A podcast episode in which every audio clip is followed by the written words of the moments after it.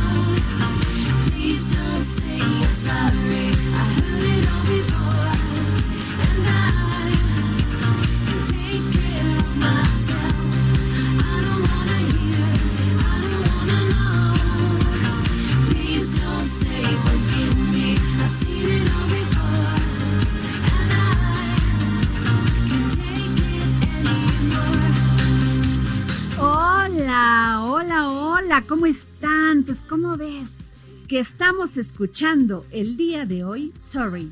Y este es un éxito de Madonna, que fue el segundo sencillo de su álbum de estudio de Confessions and Dance Floor. Exactamente. ¿No? El disco fue lanzado en el 2006 y se mantuvo por varias semanas como una de las canciones más exito- exitosas en Billboard.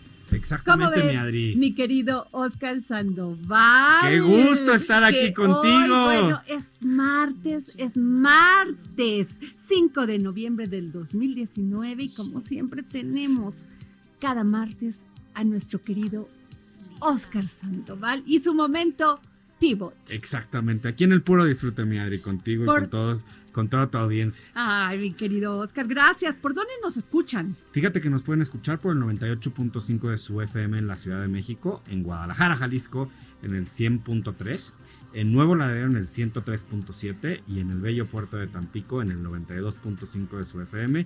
Y cómo no, en Villahermosa, Tabasco, en el 106.3 del FM. Y pues ya estamos. No, no, no, te faltó una. Ay, ay, ay, es que a es para ponerle ¿cuál sabor. te faltó? Y damos la real- bienvenida con todos los aplausos a todos los que nos sintonizan en Heraldo Radio Acapulco, en el bello puerto, en el 92.1 de su FM.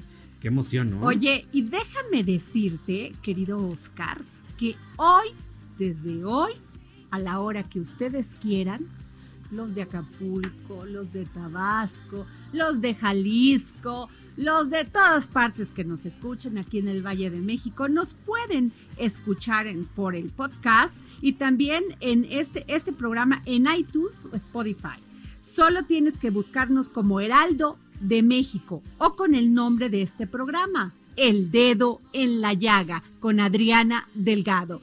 ¿Y por dónde más, Oscar, nos pueden ver? En todo el mundo nos pueden, pu- nos pueden escuchar en heraldodemexico.com.mx, en donde además se van a informar al mismo tiempo de todo lo que está sucediendo en el mundo.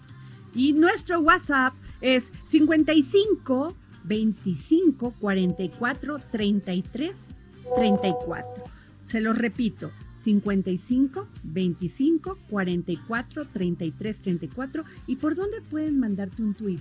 Pueden mandarme a mí a arroba o Sandoval Science, ahí comentamos el punto. Y a ti, mi queridísima. Ay, por arroba Adri Delgado Ruiz. Es, escríbanos, mándenos, díganos qué piensan, qué podemos tener aquí en el programa, qué les gustó también. Sí, sí, porque eso es muy importante.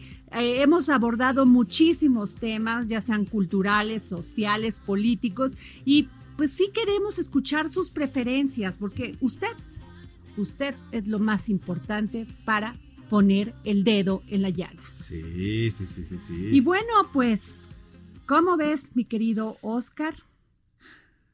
Este martes, el secretario de Seguridad y Protección Ciudadana, Alfonso Durazo Montaño, compareció ante las comisiones de Seguridad Pública y bicamaral de Seguridad Nacional del Senado de la República. Lo acompañaron el secretario de Marina, José Rafael Ojeda Durán, el comandante de la Guardia Nacional, Luis Rodríguez Bucio, el titular de la Unidad de Inteligencia Financiera de la Secretaría de Hacienda, Santiago Nieto Castillo, y en esta ocasión no acudió el titular de la Secretaría de la Defensa Nacional, Luis Crescencio Sandoval. Durazo Montaño compareció en el Senado como parte de la glosa por el primer informe de gobierno. Y para eso, ¿a quién crees que tenemos en el Senado de la República? A nuestra querida Claudia Ivette. ¿Qué tal? Nuestra reportera estrella, porque así, solamente así, Oscar, se hace periodismo. Exactamente, en el lugar. Bueno, y tenemos en la línea ya a Claudia Ivette. Claudia, muy buenas tardes. Hola Adriana, muy buenas tardes. ¿Cómo estás, Claudia? Muy bien, pues saludándote aquí con mucho gusto desde el Senado de la República, porque pues como parte de la glosa del primer informe eh, el secretario de Seguridad Pública, Alfonso Durazo, compareció. Y bueno, pues déjame platicarte, Adrián, amigos del auditorio, que los puntos más álgidos de esta comparecencia fueron precisamente las explicaciones del secretario Durazo sobre el operativo en Culiacán llevado a cabo el pasado 17 de octubre, el llamado Culiacanazo, en el que aseguró, bueno, están obligados a revisar y ajustar protocolos de atención. En exclusiva para el dedo en la llaga, bueno, me di a la tarea de entrevistar a diversos senadores para tener sus posturas sobre esta comparecencia. Vamos a escuchar lo que nos dijo Juan Cepeda, senador de Movimiento Ciudadano. Muy bien. Bueno, yo creo que ahorita es momento no de culparnos, ya ellos reconocieron que fue un operativo fallido, se evidenciaron graves fallas de, en materia de comunicación, de coordinación en todo el gabinete, eso ya ocurrió, hay 13 víctimas de producto de ese operativo fallido, sin embargo, se siguen matando a mexicanos. Hace un momento yo intervine diciendo que se acusan mutuamente, unos diciendo los muertos de Calderón, otros los muertos de Peña, y hoy, y ahí los muertos de López Obrador. Pero al final del día son nuestros muertos, son mexicanos, son seres queridos. Hace una semana asesinaron al presidente municipal de Valle Chalco, ayer asesinan a tres mujeres y seis niños y irnos por el discurso sencillo o fácil de imputar unos a otros no está resolviendo el problema. Entonces, creo que a partir de esta comparecencia, el secretario y todo el gabinete de seguridad se lleva las inquietudes de los senadores y sí tienen que replantear si quieren ellos persistir en la estrategia que han diseñado, la cual por supuesto no compartimos, pueden persistir en la estrategia, pero tienen que empezar a dar resultados. Y dar resultados significa que no haya muertos como hasta ahorita los hemos venido teniendo. Adri, pues. Pues fíjate, Claudia, que fue muy importante esto que dijo, ¿eh? No son los muertos de Peña, no son los muertos de Calderón y otros muertos.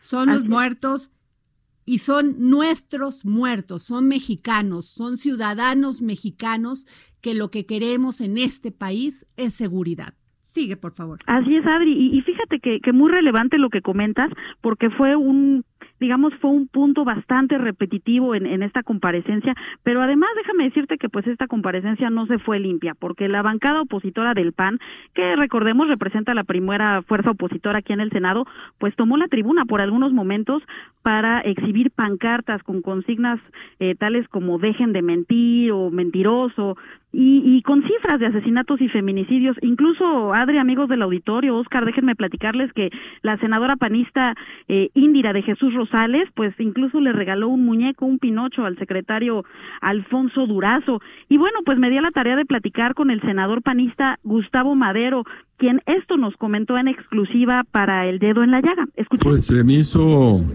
que sigue repitiendo una misma cantaleta de que las cosas van bien de que todo el origen de los problemas es eh, Felipe Calderón y su guerra contra el narcotráfico hace 12 años y esto pues no lleva a que se encuentren eh, soluciones eh, reales, sino puros justificaciones y discursos.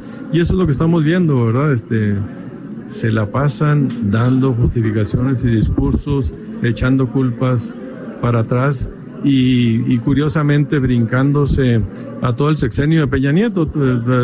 A ese ni lo tocan, todos se van contra eh, un gobierno de hace 12 años. Entonces me preocupa mucho esta actitud que yo calificaría casi de autista, de negar la realidad y centrarse en una retórica pues muy ideologizada y muy politizada. ¿Qué te parece, Adri, estas eh, declaraciones? Duras declaraciones, duras declaraciones de Gustavo Madero. Creo que el senador, eh, la bancada del PAN no se está llevando nada bien con el gobierno federal. Pero sigamos, Claudia. Claro que sí, Adri. Mira, la presidenta de la Comisión de Seguridad Pública, eh, Jesús Lucía Trasviña, de hecho, pues respaldó al secretario Durazo y dijo, sin embargo, que bueno, la posición del PAN forma parte del folclor mexicano. Platiqué con ella en exclusiva también. Escuchemos. Senadora, buenas tardes. En exclusiva para el dedo en la llaga, sus impresiones sobre la cuestión de, de ahorita el secretario. ¿Cuál es su posición al respecto de su comparecencia? La posición fue muy correcta, fue muy puntual en todas sus respuestas, muy acertado, habló con verdad, habló de frente, ha, respondido a todos los cuestionamientos y preguntas con mucha claridad. ¿Qué opina sobre la posición de, del PAN respecto de haber sacado este muñeco de Pinocho y las mantas que pusieron? Pues ya se está haciendo algo tradicional en México, ¿no? El que pongamos monos y quitemos, pues ya es parte del folclore de los mexicanos. está bien, sobrenombres, todo, pues ya forma parte de la fiesta. Oiga, y finalmente sobre la, eh, las declaraciones eh, del secretario respecto del Culiacanazo, ¿cuál es su punto de vista? Correcto, él dijo la verdad, se condujo con esa verdad. Eh, y dijimos, la verdad por delante, no mentir, no robar, no traicionar. ¿Qué tal, Adri? No, pues Claudia, ojalá que la inseguridad no se esté, no se haga algo como de tradición en México. Oscar. Sí, que, por favor. que no sea un tema de folclore, o sea, sino de realidad seis niños muertos ayer, tres mujeres, este culiacanazo, eh, ciudadanía espantada. Yo creo que este es un pendiente que nos deben todos los actores políticos y lo tienen que resolver y resolver ya. Así es, Adri, platiqué, fíjate, fíjate que con estas consignas que comentas, también pude platicar en exclusiva con la senadora Claudia Ruiz Maciú, pues para conocer la posición del PRI. Ella es integrante de la Comisión de Justicia y me habló de corresponsabilidad. Escuchemos. Bueno, pues una comparecencia que da cuenta de la seriedad del tema de seguridad en todo el país y de cómo debemos todos concurrir en corresponsabilidad y la oposición, pues a sumar, pero a exigir también rendición de cuentas y transparencia. Y finalmente, Adriana Oscar, amigos del auditorio, pude platicar con el senador perredista. Oye, el PRI ni quita ni da, ¿eh? O sea, no existe. Así es, Adri, porque en algunas cuestiones acompaña. Pues sí, porque oh, qué bueno, o sea, le están apostando a la serenidad, le están apostando al equilibrio, que eso es una parte de, pues eso lo tiene el PRI, ¿no? En los momentos difíciles, pero eh, bueno, sigamos. Silencio. Claro, claro que sí, Adri, sí, porque fíjate que platiqué también con el senador perredista e integrante de la Comisión de Seguridad Pública, Miguel Ángel Mancera, quien fuera eh, el jefe de gobierno de la Ciudad de México hace apenas eh, algunos meses, y bueno, opinó sobre el culiacanazo y también eh, sobre los compromisos de Durazo. Vamos a escuchar. Bueno, todavía tenemos cuestionamientos, obviamente quedan compromisos muchos compromisos que aquí ha asumido el secretario para fortalecer a las policías locales, para buscar un acuerdo nacional, para evitar la repetición de operativos fallidos. Muchos compromisos. Me parece que el secretario se va de aquí con muchos, muchos compromisos que ha planteado de manera expresa. Sobre el Culiacanazo. Que no se vuelva a repetir, obviamente reiterar que cada operativo que se haga con nuestras fuerzas federales sea perfectamente planeado a fin de que jamás se vuelvan a encontrar en desventaja. ¿Qué te parece, Adri? Bueno, pues como dice Miguel Mancero, que no se vuelva a repetir, porque si, le si toman seis meses hacer una estrategia como esta, que fue la de Culiacán, según lo que nos comentaron en la pasada conferencia del presidente Andrés Manuel López Obrador, pues ya no puede fallar, ya no pueden pasar estas cosas. Pero sigamos, Claudia. Pues, pues fíjate que en este, en este día, pues muy largo y muy movido, Adri, aquí en la Cámara eh, de senadores en la Cámara Alta, pues se guardó un minuto de silencio en memoria de los nueve integrantes de la familia Levarón que fueron asesinados, como bien lo comentabas, el día de ayer en el norte del país. Y sobre este tema precisamente se pronunció el coordinador parlamentario de Morena, Ricardo Monreal. Vamos a escucharlo.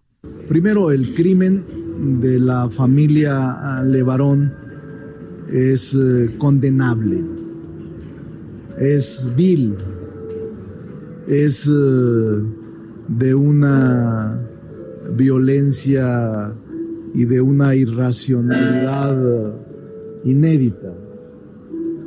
Nosotros nos pronunciamos por el esclarecimiento rápido, el ofrecimiento del presidente de Estados Unidos.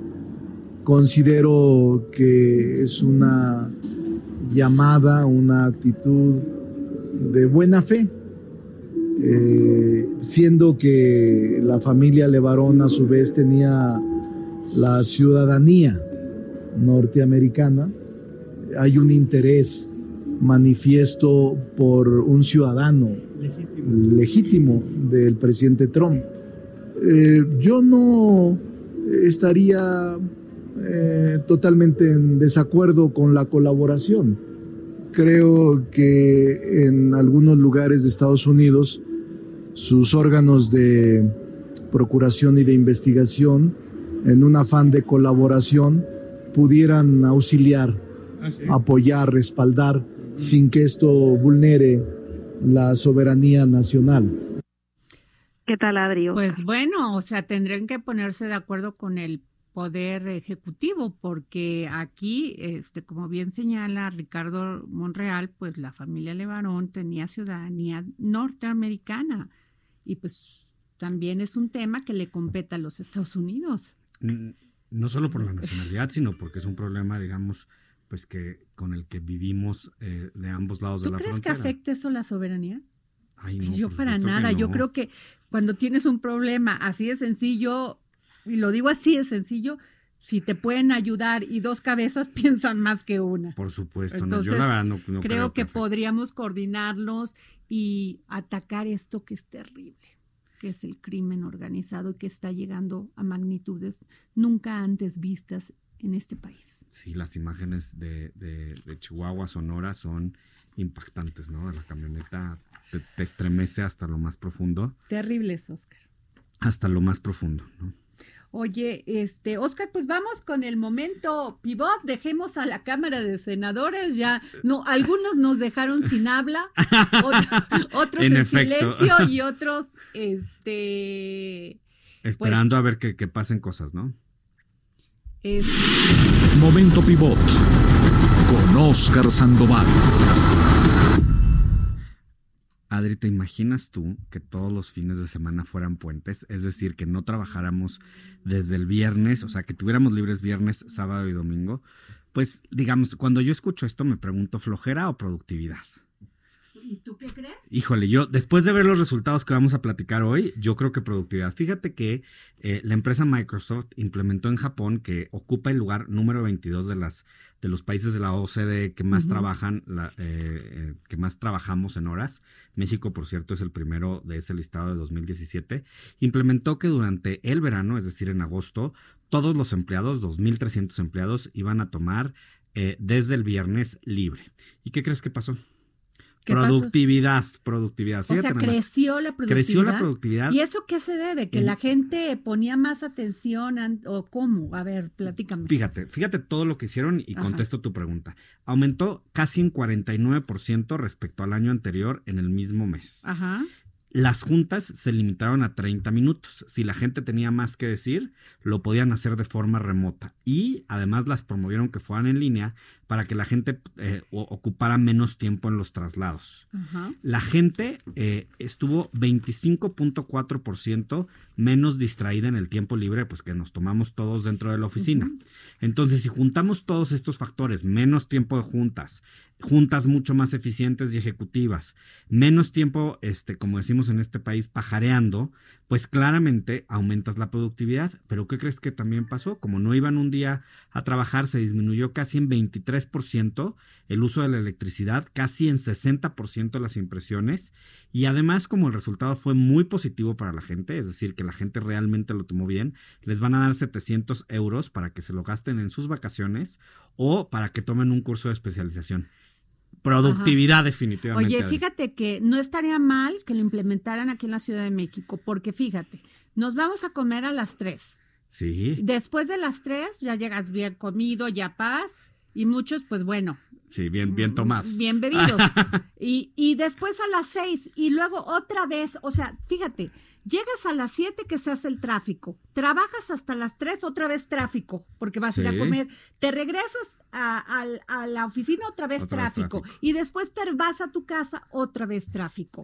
Yo creo que deberían de evitar eso y poner una jornada de 7 a, a 4 de la tarde para que nada más en dos horas picas se haga el tráfico y se pueda modular. Exactamente. Y, solo, y no solamente eso, fíjate que eh, lo único, justo esto que tú estás comentando es lo que limita este tipo de cambios en las jornadas laborales, porque justo los únicos que no les pareció tan emocionante, a pesar de que al 92% de estos 2.300 empleados les gustó mucho la iniciativa, fueron los que tenían que tratar con clientes o con gente fuera de la empresa, porque el viernes sentían que no estaban resolviendo, que es lo que pasa aquí en México, ¿no? Que si unos les toca comer de 3 a 5, a los otros a las 12, otros a las 3, pues nunca empatas y entonces nunca agilizas realmente tu trabajo. En cambio, si nos concentramos y nos ponemos dedicados al tema, vamos a ser mucho más eficientes en la chamba. Claro. Pues oye, muy bien. Y... ahora esta iniciativa no creas que es la primera vez que se prueba, ¿eh? Ya se había probado en otras empresas y por ejemplo en, el Reino Unido, que de hecho el Partido Laboral Laboralista eh, hizo un estudio sobre el tema, que los resultados de ahí no fueron tan positivamente concluyentes respecto a esta actividad, pero hay otra empresa que se llama Synergy Vision, que ellos ya definitivamente tienen más horas de trabajo al día, en vez de 36 tienen 40, pero eh, los 52 empleados de aquí solamente trabajan de lunes a jueves. También. También. Viven más relajados, da más tiempo. Y fíjate lo que decía el CEO de Microsoft en Japón. Quiero que los empleados piensen y experimenten cómo pueden lograr los mismos resultados con un 20% menos de tiempo de trabajo.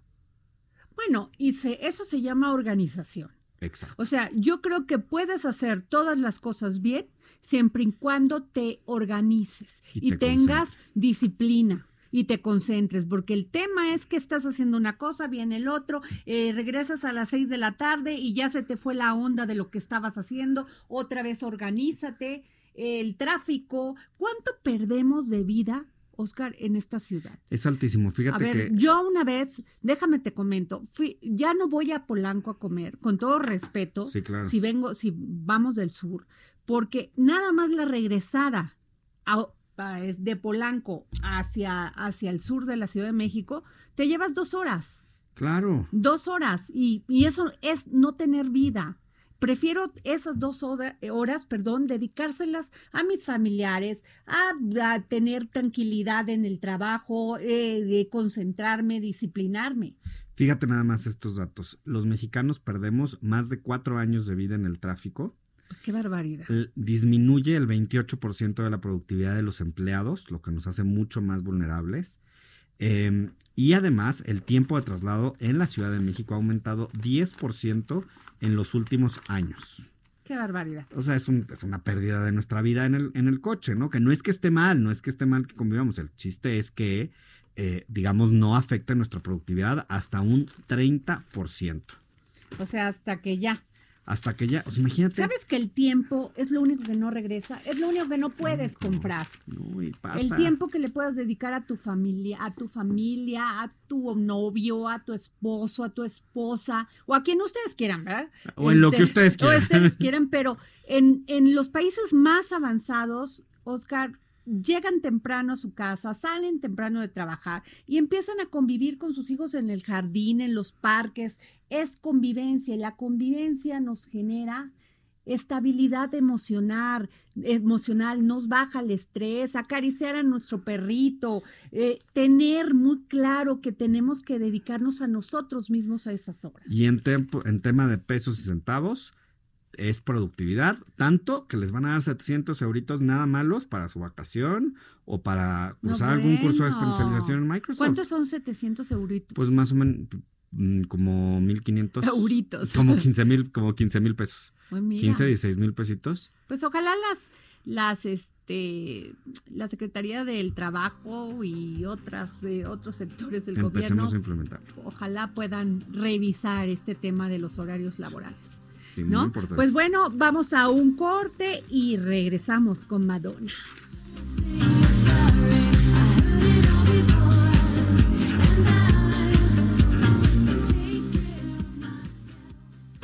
Escríbenos al WhatsApp en el dedo en la llaga 55 25 44 33 34 55 25 44 33 34 Heraldo Radio.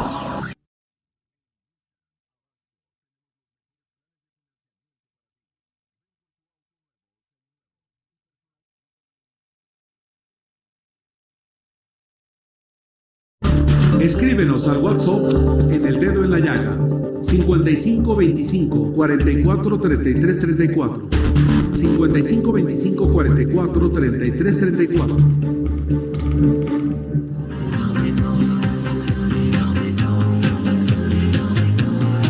pues regresamos aquí al dedo en la llaga. Y déjenme comentarles que le hicimos una entrevista muy interesante a Juan, Ibeña, Juan Iván Peña Neder.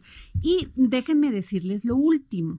Fíjense que ayer el INE, el INE reconoció a la dirigencia de, de redes progresistas y reconoció a Fernández González, yerno de la ex lideresa magisterial Elba Ester Go- Gordillo.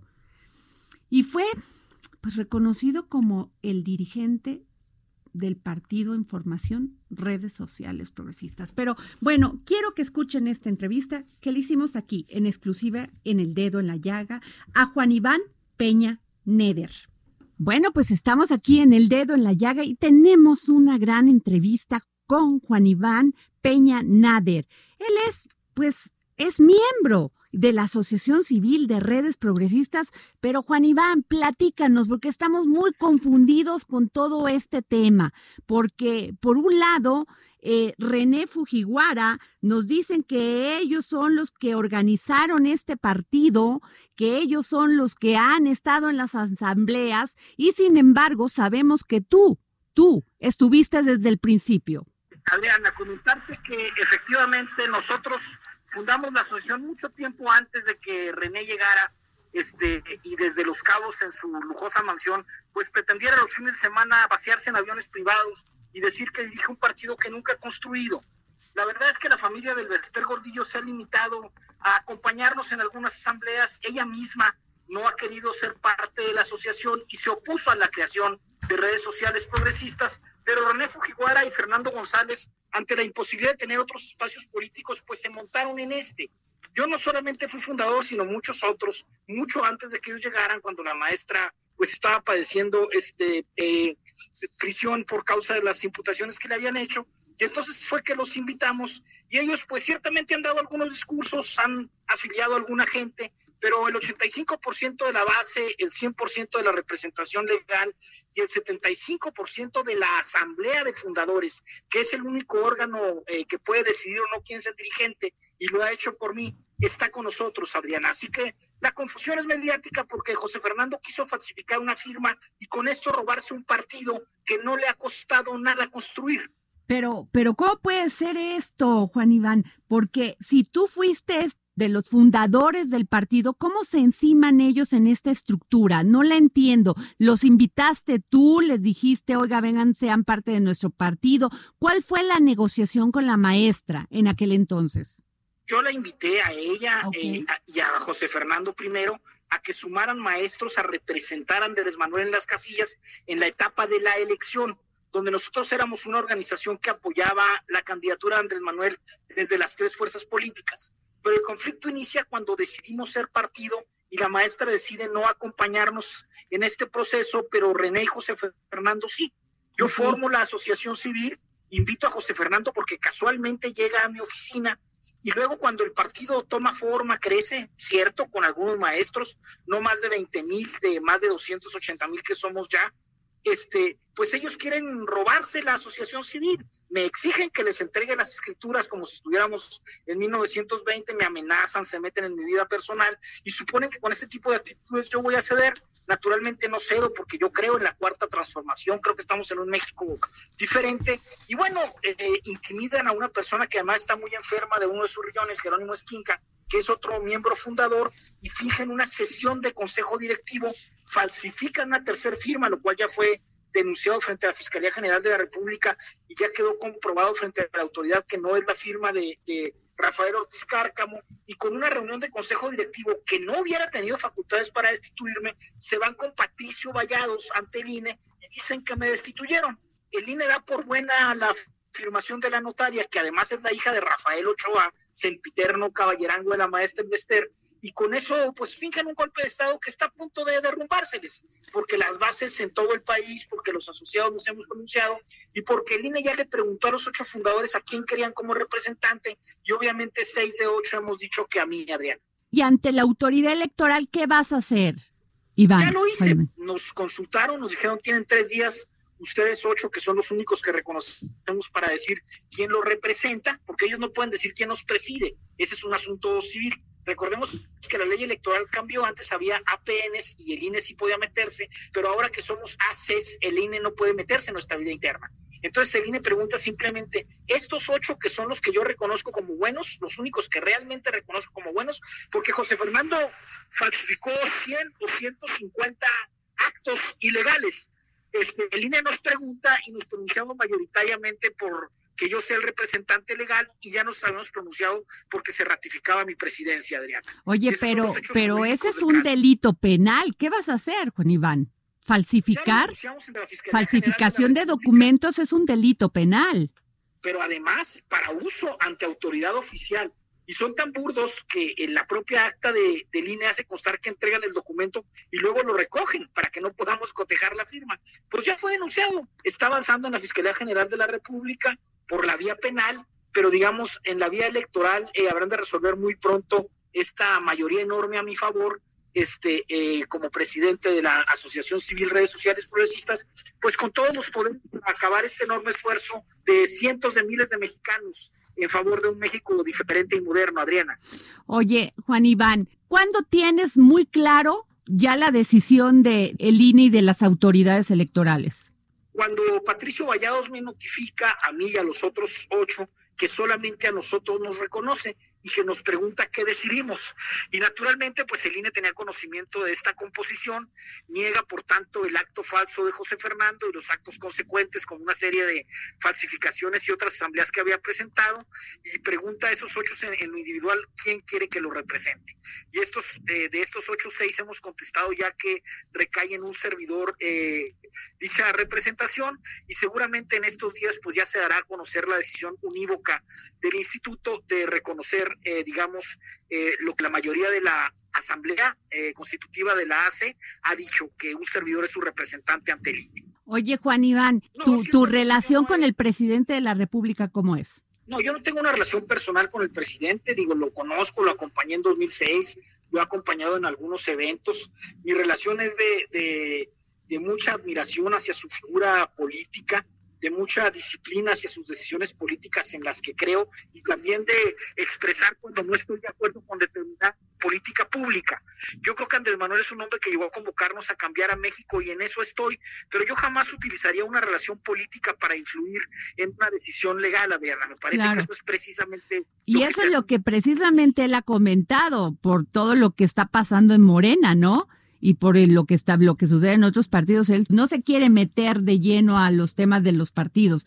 Pero eh, en el tema de, de, redes progresistas cuál es tu tu mensaje a la ciudadanía Juan Iván qué va a pasar con él por qué no va a ser un partido igual que los otros porque nosotros creemos en la clase media no creemos en la oligarquía no queremos dinero público en los partidos no queremos diputados plurinominales queremos que se acaben los distritos que diseñó el PRI en esa época en que tú y yo militábamos en él y que hacían unas arañas horribles para robarse votos de aquí y de allá, y que sean distritos como en Estados Unidos o Francia que representen conglomerados poblacionales. Queremos que todo el poder público, eh, y me refiero también a jueces y magistrados y fiscales, sean electos y queremos que haya consejos de Estado para que la ciudadanía proponga a los secretarios de Estado y los gobiernos y el gobierno federal, y no los gobernadores y el presidente pongan a sus cuates o a sus cómplices. Queremos pues un cambio profundo de la lógica política. Nos hemos declarado francamente aliados del Partido Republicano Norteamericano porque hemos demostrado que cada vez que el Partido Republicano gobierna a México le va bien y porque creemos que el Partido Demócrata eh, hace que gente de color vote por ellos porque lideraron a sus esclavos, fueron los responsables de la invasión a México y cada vez que gobiernan los demócratas nos va mal. Nos sentimos insertos en, el, en América del Norte, nos sentimos con necesidad de cerrar nuestras fronteras a China para que haya de nuevo un mecanismo de desarrollo y exigimos que haya crédito regional, y, pero también exigimos que de los 40 millones de jefas y jefes de familia que no tienen propiedad privada, se les otorga de tierras nacionales, ejidales o comunales 650 metros y se construyan casas de 350 que no deberían de costar arriba de 400 mil pesos en cinco años y el número de departamentos de 150 metros para que se acabe el problema de la vivienda y cuando se acabe el problema de la propiedad y vivienda en México pueda haber crédito, Adriana, porque somos el único país de la OCDE en donde la propiedad privada no existe y el crédito al desarrollo tampoco. Solo tenemos crédito y muy consumo. Tenemos una visión distinta de México inserto en América Latina. Juan Iván, ¿algún otro comentario que nos quieras hacer para el dedo en la llaga? Poniendo el dedo en la llaga. Pues sí, diciéndote que México cambió, que hubo un cambio de régimen, no de partidos, y que lo que va a pasar en México lo vamos a construir nosotros, que nuestra generación es responsable de hacer un México diferente y heredar ahora sí un México con viabilidad, y que no vamos a permitirnos ni a prestarnos a corrupciones de ningún tipo, aunque nos cuesten ataques personales, Adriana, porque si no hay valor y no hay compromiso, pues todo lo demás se cae. Juan Iván, mi última pregunta. ¿Has tenido alguna comunicación con el Baester Gordillo últimamente? No, yo hace eh, más de un mes que no tengo contacto con la maestra y francamente no pienso tenerla porque ella no es militante de la organización. Nosotros tenemos una postura pública y publicada y nos mantendremos en ella hasta que la autoridad lo resuelva. No habrá negociaciones, Adriana. Muy bien, Juan Iván. Pues muchísimas gracias por habernos dado esta entrevista aquí, al dedo en la llaga. Hombre, a ti y a tu importante este espacio informativo. Muchas gracias. Hasta luego. Oscar, pues gran culebrón. gran culebrón, ¿eh? porque, porque el INE pues ya reconoció la dirigencia y reconoció como dirigente a Fernando González, el yerno de el Bester Gordillo. Se va a poner esto. Se va a poner muy cañón, es que de veras. Y bueno, ¿qué les cuento? Que aquí en el dedo en la llaga hemos dado seguimiento al proceso de elección interna del partido Morena. Desde el inicio del proceso hemos retratado las disputas y bueno, también los comentarios, los debates entre los candidatos que reconocen el padrón y método de selección a través de asambleas como el caso de Berta Luján y los que desconocen el padrón de afiliados al partido y prefieren la realización de una encuesta como lo sugirió el propio Andrés Manuel López Obrador, que la verdad no se ha querido meter, pero precisamente para evitar este desgaste. A veces siento que no se le está ayudando al presidente en estos momentos tan complicados, teniendo todo este conflicto al interior del partido. Pero bueno, eh, nos dieron su opinión desde el primero de octubre J. Cole, Mario, Alejandro y sobre todo déjenme decirles que estoy muy agradecida porque siempre nos contesta la llamada, siempre está para sacarnos de dudas donde las tenemos y reconozco al, al secretario de elecciones del partido, no, de, presidente de, presidente la de la Comisión de Honestidad, de y, honestidad justicia. y Justicia. Muy buenas tardes, licenciado Polanco. Sí, buenas tardes. Gracias por la invitación. Estoy a sus órdenes. Pues usted díganos, porque, porque ya no entendí. Oiga, ¿y ahora, ahora qué va a pasar?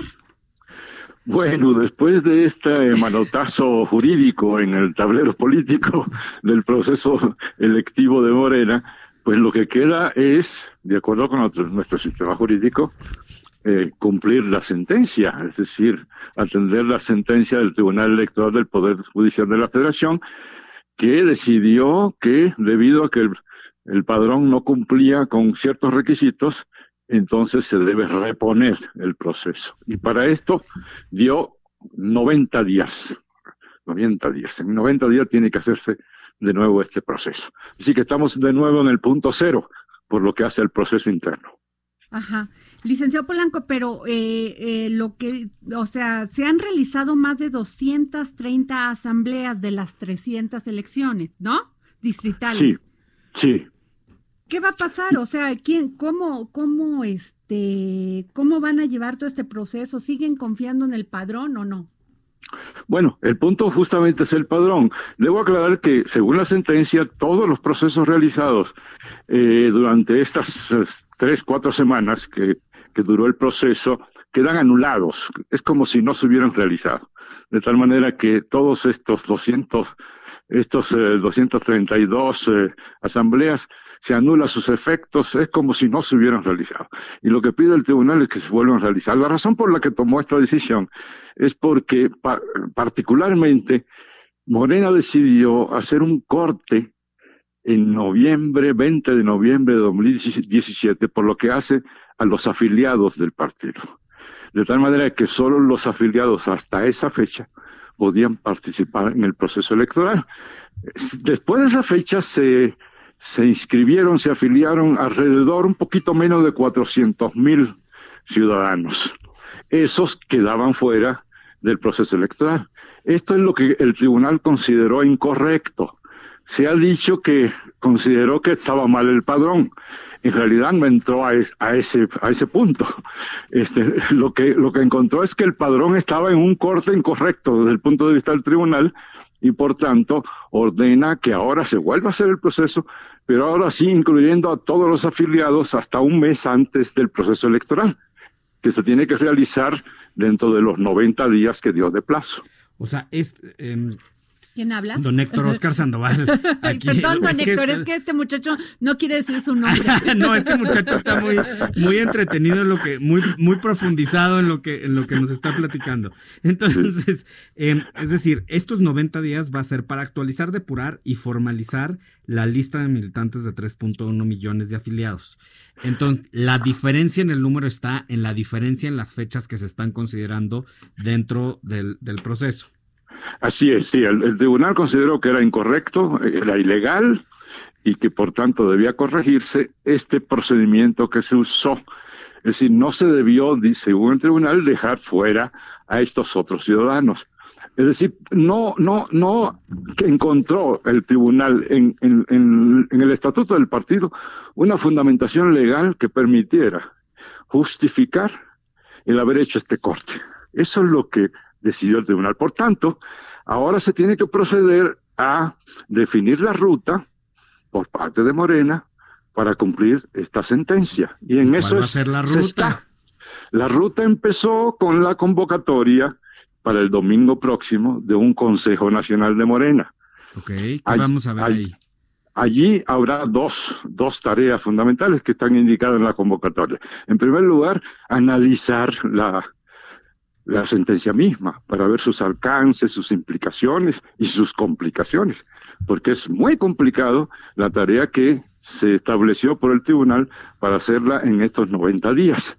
En segundo lugar, una vez aclarado el sentido de, de la sentencia. Yo creo que incluso habrá que hacer un recurso de aclaración de sentencia por lo que hace un montón de pequeños detalles que son, sin embargo, claves.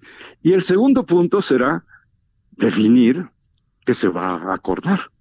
Es decir, se va a tomar medida por parte del Comité Ejecutivo Nacional, qué tipo de medida, se va a llamar a un Congreso Nacional, porque el estatuto establece que ese es el máximo órgano del partido, para entonces determinar qué se va a hacer, es decir, qué medidas se tienen que tomar para cumplir con la sentencia del tribunal.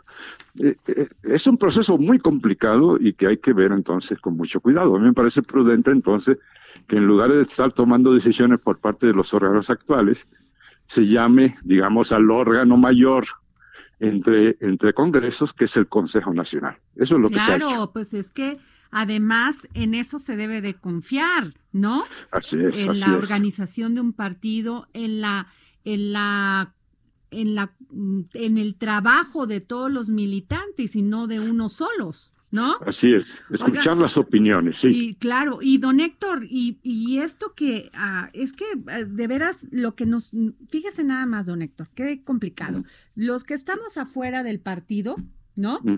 Lo único que escuchamos es que si ya le cerraron en la asamblea en Iztacalco a Delgado, a Mario Delgado, que no pudo entrar, que si Jacob se, se queja de que hay dados cargados para, para, para Luján, eh, que si Berta Luján ya regresa. ¿Qué no se pueden tomar? otra vez, perdón, ya, ya de cafecito pasamos, don Héctor, a chela, una chela, una chela y ponerse de acuerdo, porque yo, a ver, no sé si usted piense igual que yo, pero al único que se afecta en esto es al presidente de la República. ¿No lo ve usted así? Bueno, sí, se, se, afecta en el sentido de que se, se está proyectando una imagen muy caótica del, partido. Yo creo que es una imagen construida, ¿eh? Eso lo he dicho yo reiteradamente, porque mientras los candidatos hablaban, y hablaban, decía yo, en términos casi apocalípticos, en, en, el partido se estaba trabajando. Si no, la pregunta es muy sencilla. Pregúntense cómo es posible que un partido en total caos hizo 300 eh, 32 asambleas. Sí, eso es lo que no nacionales con miles de personas. lo hizo porque no hay ninguna correspondencia entre la propaganda que se hizo por parte de los propios candidatos, hay que decirlo, eso no, no es culpa de los medios, hay que decir que eso es culpa de los candidatos. Pues sí, porque los medios, de ellos, pues sí, don Héctor, porque si salen a hablar, pues y, y dicen que está todo mal, pues los medios recogemos esa opinión. Por supuesto, y cada uno hablando para sus intereses, porque había un sector que quería que fracasara este proceso para ir a las, a las encuestas, y había otro sector que decía que no, que había que seguir la, de la, ruta estatutaria. Entonces, eh, eh, eso es lo que explica que, no obstante esta permanente eh, situación de, aparente caos, exactamente, de guerra total. Sin embargo, el partido estaba trabajando internamente y la gente estaba muy entusiasmada. El hecho es que, piense usted que de, de 332 asambleas, no más de 15 asambleas, 15 de 332, tuvieron problemas de violencia, etcétera. El resto fue porque que no, es nada. Nada, nada, son alrededor del 5%. El PRI cuando quiso abrir sus a consulta a las bases, sus, sus distritos este, electorales para elegir a los presidentes distritales o a los presidentes de comité estatal, bueno, se les venía el mundo encima. Así es, así es. E incluso, eh, mire usted, la, esos casos en, en una buena parte, la mitad por lo menos, fueron casos de personas externas que reventaron las asambleas. De tal manera que, bueno, sin entrar demasiado en detalle en esto, el hecho es que lo que hay que recoger es esta parte buena, la parte del partido que trabaja, que organiza lo que el estatuto dice, y eso es lo que hay que potenciar para que en esta ocasión se pueda cumplir con los ordenamientos del tribunal. Cayó muy mal a un sector de Morena en la decisión del tribunal, pero pues, es inatacable la sentencia del Tribunal Electoral. no hay más que apechugar. Ah, digamos, lo que dice la resolución son 90 días para el, proceso, pero pues por lo que nos cuenta entre la ida y la vuelta de las dudas de la resolución y demás, pues va a pasar más tiempo. ¿Cuándo estaría usted calculando que veríamos ah, o conoceríamos el nombre del siguiente presidente de Morena? Pues en dos semanas tendríamos que tener eso claro, probablemente en un, un Congreso Nacional que defina pues qué ruta se va, se va a seguir y quién va a aplicar este proceso. Esto habrá que hacerlo en términos del estatuto. Las tareas que plantea el tribunal, por otro lado, no son sencillas, porque eh, para señalar las fundamentales, plantea que se haga una revisión y se complete en consecuencia este el, el, padrón, en el sentido de incluir a los que habían sido excluidos según la sentencia. Segundo, credencializar a todos los eh, afiliados a Morena, lo cual tiene sus complicaciones también. Y va a costar una lanita y va a costar dinero. Oiga, así es. don Héctor, pero fíjese nada más, o sea, todos se acusan entre unos y otros y ya pasando a otro tema, pero lo que sí me preocupa, don Héctor, porque todo eso que usted dice es cierto, eso pasa en todos los partidos, pero lo que sí me preocupa es esto que dice la diputada Claudia Valeria Yáñez de Morena, de Colima, que acusó que en el que en el proceso de elección interna hubo hechos graves de corrupción. Bueno, que le dieron, dice, yo fui coordinadora de defensa y promoción del voto en Colima y yo depuré el padrón a través del sistema Sirena. Ahorita me dice qué es eso de Sirena, ¿eh? En el padrón que nos dieron, que supuestamente es el actual, no se encuentra la mayoría de los militantes que se afiliaron. Bueno, es porque seguramente está viendo eh, cortes de patrón, de padrón diferentes. Eso también ha causado mucha confusión. Es que se habla incluso de tres padrones. No son tres padrones, son cortes diferentes del mismo padrón. Es decir, si usted corta, por ejemplo, a los afiliados hasta el 20 de noviembre de 2017 son exactamente 2.673.759. Pero si, si habla usted de los que se afiliaron después de esto, este, eh, tiene usted 300, 398.914, es decir, casi 400.000 que se afiliaron después. No son dos padrones, son el ah. mismo. Claro que los que estaban en este último grupo, como según el proceso electoral no tenían derecho a votar, por supuesto no se encontraban en el padrón para la votación interna. y ah, entonces dicen, me rasuraron, me quitaron del padrón, por eso hubo tanta confusión. Y eso desacreditó mucho al, proceso porque la gente habló sin, sin, sin, tener precisión de lo que se trataba. ¿no? Ahora lo que según la, sentencia hay que hacer es un solo padrón en el sentido de un solo corte, es decir, un, padrón conjunto de todos los, eh, los eh, afiliados a Morena, que serían alrededor de tres millones y medio aproximadamente. Ok, don Héctor, pues Ay, don Héctor, de veras que yo agradezco mucho a don Héctor Díaz Polanco, presidente de la Comisión Nacional de Honestidad y Justicia, porque usted es el único que sale a dar la cara y, decir, y ponerle nombre a las cosas como son.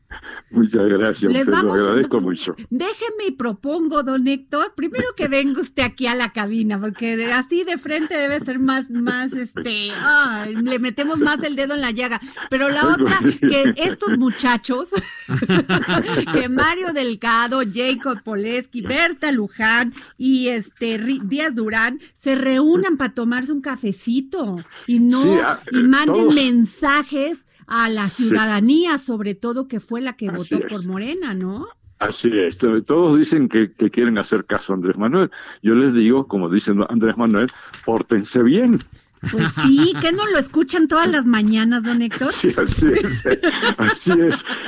Andrés ha dicho que, que, el partido debe seguir la línea que hemos tenido hasta ahora. Y Eso que lo puedo entiendan que el garantizar. presidente no se quiere meter y que lo Así que es. pida es congruencia y sobre Así todo, es. o sea, disciplina, pues esa ya no pide.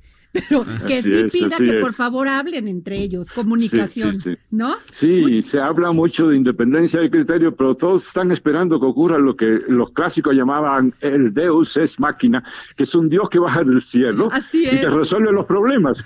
Tenemos que resolverlo por nuestra propia es, voluntad y organización y sentido y buena fe. Pues muchas gracias, don Héctor, gracias por haber estado aquí en el dedo en la llaga. Eh, es un encanto hablar con ustedes. Gracias.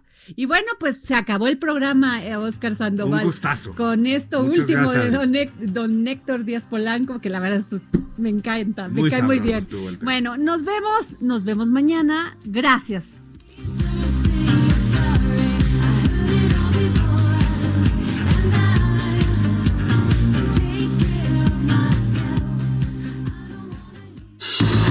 Fue El Dedo en la Llaga con Adriana Delgado. Escucha la H, Heraldo Radio.